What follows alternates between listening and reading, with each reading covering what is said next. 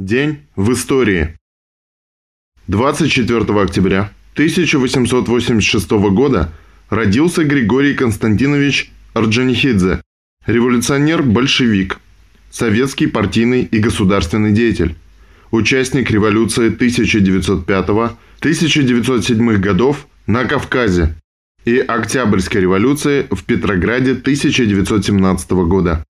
В гражданскую войну один из политических руководителей Красной Армии, возглавлял борьбу за советскую власть на Северном Кавказе и в Закавказье.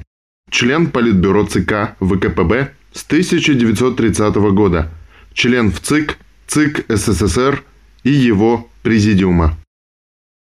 24 октября 1918 года советское правительство направило ноту протеста правительству США по поводу участия США в иностранной военной интервенции в Советской России. 24 октября 1921 года родилась Надежда Викторовна Троян. Умерла в 2011 году. Советская разведчица и медсестра партизанского отряда «Буря», герой Советского Союза, кандидат медицинских наук, старший лейтенант медицинской службы. Ее детство прошло в Белоруссии.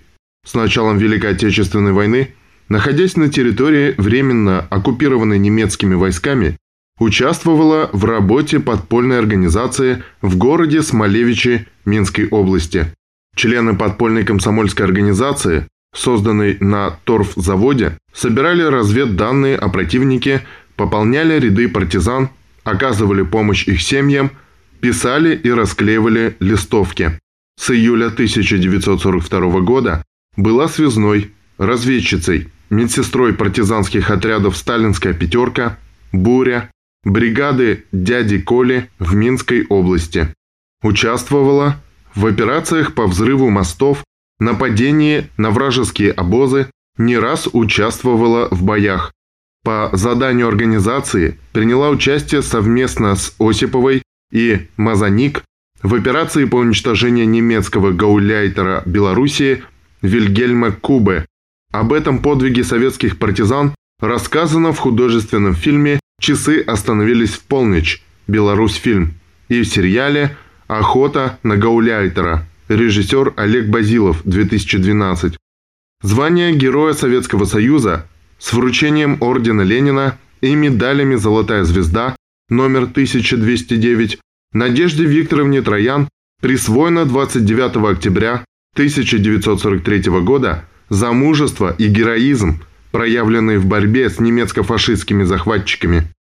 После войны в 1947 году окончила Первый Московский медицинский институт, работала директором НИИ, санитарного просвещения Министерства здравоохранения СССР, доцентом кафедры хирургии Первого Московского медицинского института. 24 октября 1922 года родилась Мария Семеновна Поливанова, снайпер стрелкового полка на Северо-Западном фронте, герой Советского Союза, посмертно. Героически погибла вместе с подругой Ковшовой в бою на Новгородчине. 1935. Кремлевские звезды. В октябре 1935 года над Кремлем вместо двухглавых царских орлов появились пятиконечные звезды. Первая звезда была установлена на Спасской башне 24 октября. К 1 ноября 1935 года звезды украсили Никольскую, Троицкую и Боровицкую башни. Звезды были изготовлены из нержавеющей стали и красной меди. Знаки серпа и молота были выложены горным хрусталем аметистами, александритами, топазами и аквамаринами. Изготавливали звезды на двух московских заводах и в мастерских ЦАГИ. Освещенные снизу прожекторами, первые звезды украшали Кремль почти два года, но под действием атмосферных осадков самоцветы потускнели и потеряли свой праздничный вид. К 20-му юбилею революции они были заменены на рубиновые звезды. Кремлевские звезды, сияйте все краше, над нашей землей трудовой, над Ленинской нашей, над Сталинской нашей, над нашей любимой Москвой.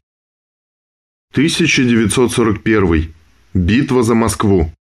Тульская оборонительная операция 24 октября 5 декабря 1941 года. 24 октября 1941 года в ходе битвы за Москву началась Тульская оборонительная операция, в результате которой была ликвидирована угроза окружения Москвы с юга и созданы условия для перехода наших войск в контрнаступление 5 декабря 1941 года. В этот же день 1949 года убит украинскими националистами Ярослав Галан, украинский писатель-коммунист, выдающийся публицист, лауреат Сталинской премии посмертно. В этот же день 1950 года в СССР создан армейский спецназ.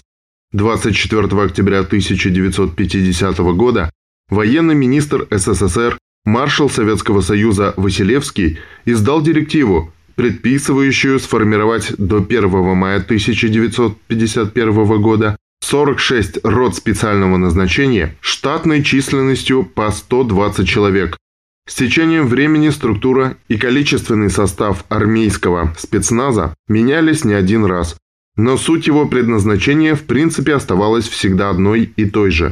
Они предназначены для контртеррористических действий, действий по розыску и задержанию особо опасных и вооруженных преступников, ликвидации преступных групп, освобождению заложников и проведению других специальных операций. В этот же день 1956 года в городе Будапешт по просьбе правительства Венгрии введены части советской армии для подавления буржуазной контрреволюции и наведения конституционного порядка. 1962. Карибский кризис.